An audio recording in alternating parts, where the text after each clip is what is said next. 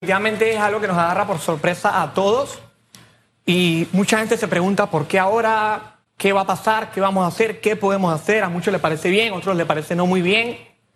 Pero creo que no hay que echarle leña al fuego. El tribunal por algo hace las cosas, está esperando que, que se dé la inhabilitación. Y hay que pensar, la ciudadanía debe pensar, bueno, ¿ahora qué hacemos?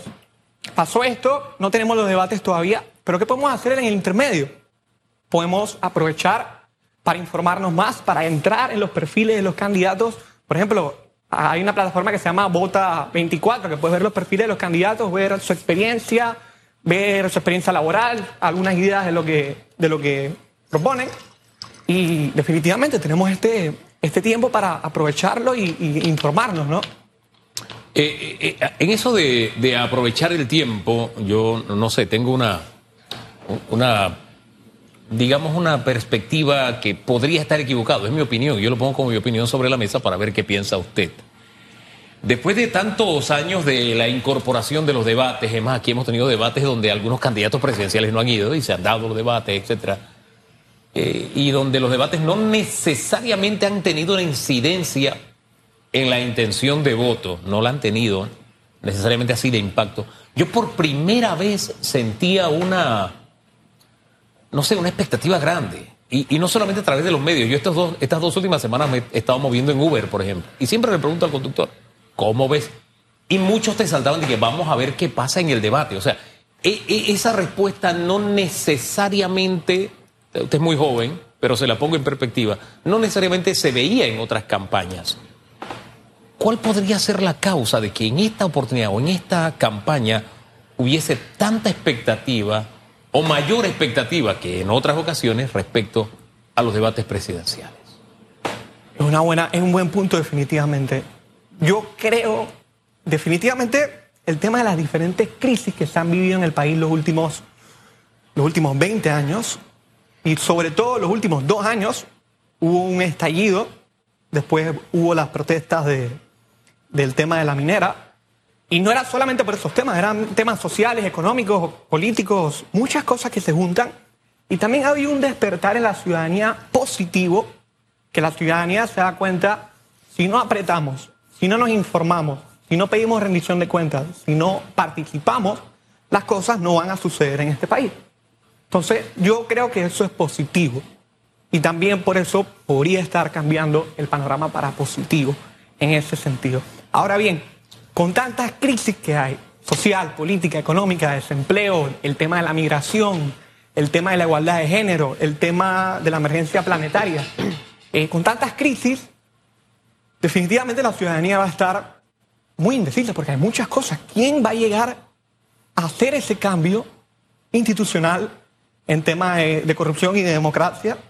Pero ¿quién va a enfrentar esas crisis? Son tantas crisis, no es uno solamente una persona que puede enfrentarla, tiene que haber un equipo de trabajo, tiene que haber la asamblea, también tiene que tener cada persona un equipo de trabajo capacitado, porque a lo que nos enfrentamos no es solamente un declive económico, político y social del país, inminente, sino muchas cosas, no solamente en Panamá, sino a nivel internacional, todas las crisis que tenemos. Entonces, están realmente los candidatos capacitados no solamente para gobernar, que eso es una cosa que podemos entrar en detalle más adelante, pero están capacitados para enfrentar todas estas crisis tecnológicas también con la desinformación. Y debatir. Y debatirlas, claro. Y debatir, y, porque es parte precisamente de la democracia. En otras latitudes, eh, mi estimado Juan Diego Correa, en otros países los debates presidenciales juegan un papel fundamental de allí se deciden muchos presidentes, por ejemplo, dependiendo cómo le va a los candidatos en Colombia, eso influye mucho en la toma de decisión del elector colombiano, por mencionar un ejemplo.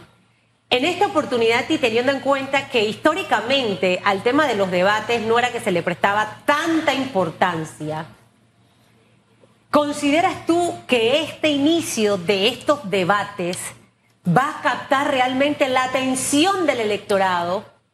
Para definir, porque cuando estás en la calle te, te, tú preguntas, yo pregunto, no yo hago encuesta. ¿Y usted por quién va a votar? Y me dicen, ay, todavía ni sé, estoy indecisa, estoy indeciso, o estoy entre este y este. ¿El, debate puede jugar un papel fundamental para la toma de decisión de ese elector? definitivamente podría, podría tomar un papel muy importante en esta elección. Eh, obviamente siempre hay personas que llegan al, al, al ciudadano, que llega al, día del debate ya con su candidato entre ceja y ceja y nada más se enfoca lastimosamente en lo que dice ese candidato, eh, lo cual es un grave error porque tenemos que estar pendientes a lo que dicen los otros candidatos, aunque no nos guste lo que dicen, aunque no nos guste su postura política, porque al final nadie tiene la verdad. Todos estamos tratando de alguna manera de incidir en la política nacional, de mejorar el país, y tenemos que ir con una mente abierta a ver esos debates presidenciales y saber que tal vez nuestra postura puede cambiar. Hay que ir con esa mente abierta. Y a mí me ha pasado en debates anteriores y tengo colegas, amigos que también. Hay veces que uno iba con una idea y después quedas con otra idea. O lo conversas con tus colegas y tus amigos. Por ejemplo, a mí me pasaba que yo iba a votar por una persona y me decían, oye, echa para atrás y considera esta otra cosa que tal vez no estás considerando. Lo cual es lo que hay que hacer. Considerar otros puntos de vista. Y, creo que el espacio para el debate en esta oportunidad o en esta campaña, en esta oportunidad en este caso, había, precisamente ya se había creado el terreno propicio para eso que usted dice, precisamente por lo que señalaba Susan hace un rato, ahí, ahí coincido. Hay tanta gente que no ha decidido todavía por quién votar y sí quiere escuchar lo que dicen los candidatos porque todavía no tiene su candidato. Aquel que tiene su candidato, mire, aunque su candidato meta la pata, va a decir mi candidato fue el mejor, porque lo convierte en un calle arriba, un calle abajo. Eso es como una religión. Ya, él, él, está, ya él decidió su voto. A eso es lo que llaman el voto duro. Ya ese, así meta la pata, insisto, su candidato va a decir, el mío fue el mejor.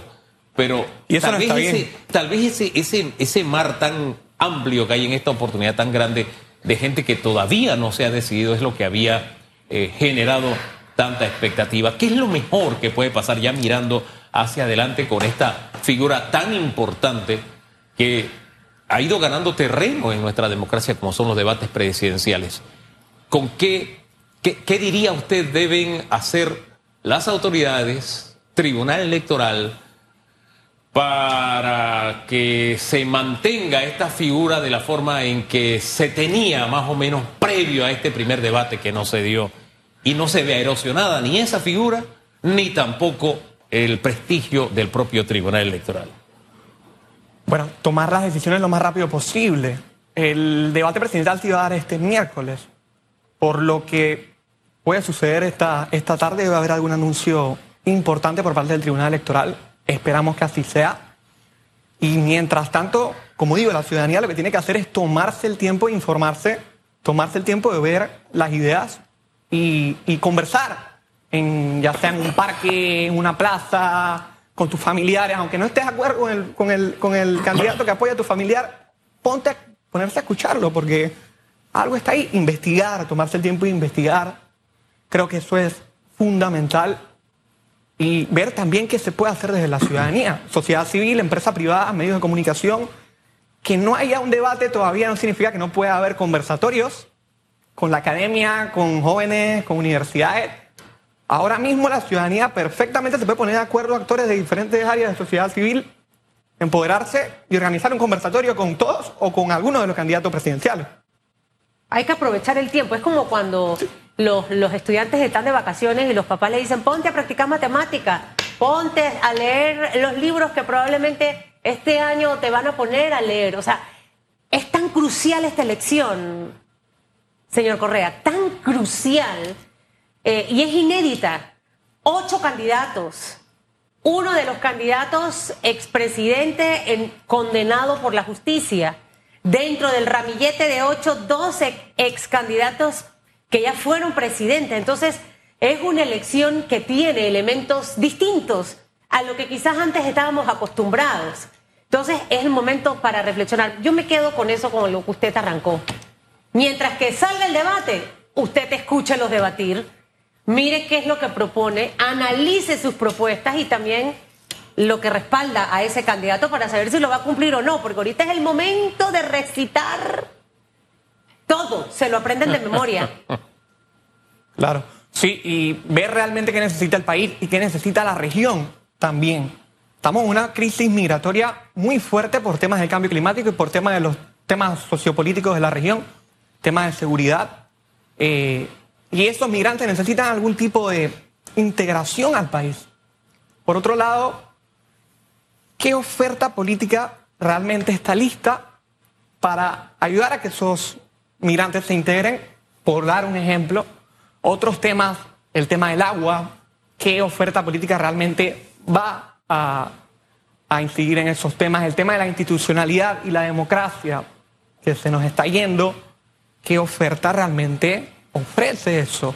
Tema del empleo, el desempleo, eh, todos esos temas, ¿no? Sí, todos esos temas y poner los pies sobre la tierra porque, mire, van a prometer el cielo, las estrellas y si la galaxia esa no existe, se la van a inventar para ofrecérsela. Exacto. ¿Realmente es viable, es realizable, es posible lo que le están diciendo? ¿Ve? Así que eh, usted de verdad piense bien, infórmese bien, al final de eso se trata. Por eso usted ve que en Voto 24 vienen desde candidatos hasta voceros de las diferentes campañas eh, candidatos a diferentes cargos con la intención de que usted tome una eh, decisión lo más informado posible, lo más razonado posible, que no suceda y abandonemos aquellos estadios del calle arriba y calle abajo. Es decir, yo soy de este partido y porque soy de este partido, este es mi candidato y voy con él hasta la muerte. No, necesitamos al mejor hombre o las mejores mujeres para que gobiernen este país porque lo que se nos viene no es fácil, no es sencillo y tenemos que apostar a que Panamá puede, pero depende de lo que usted decida en las urnas. No hay queja, porque este país es chiquito y todos nos conocemos. Si usted elige un ladrón, y no me refiero a nadie en especial, si usted elige un ladrón, usted sabe que está eligiendo un ladrón. Si usted está votando por aquel que le da, usted sabe que ese que le dio va a recoger cuando esté en el poder. Si usted vota por aquel que usted sabe que usted está viendo millones y millones, ninguna inversión es gratuita, usted sabe que en algún momento va a recoger lo que metió ahí en esa campaña. En fin, tiene que fijarse también en esos detalles. Gracias. Señor Correa, que le vaya Señor bien. Correa.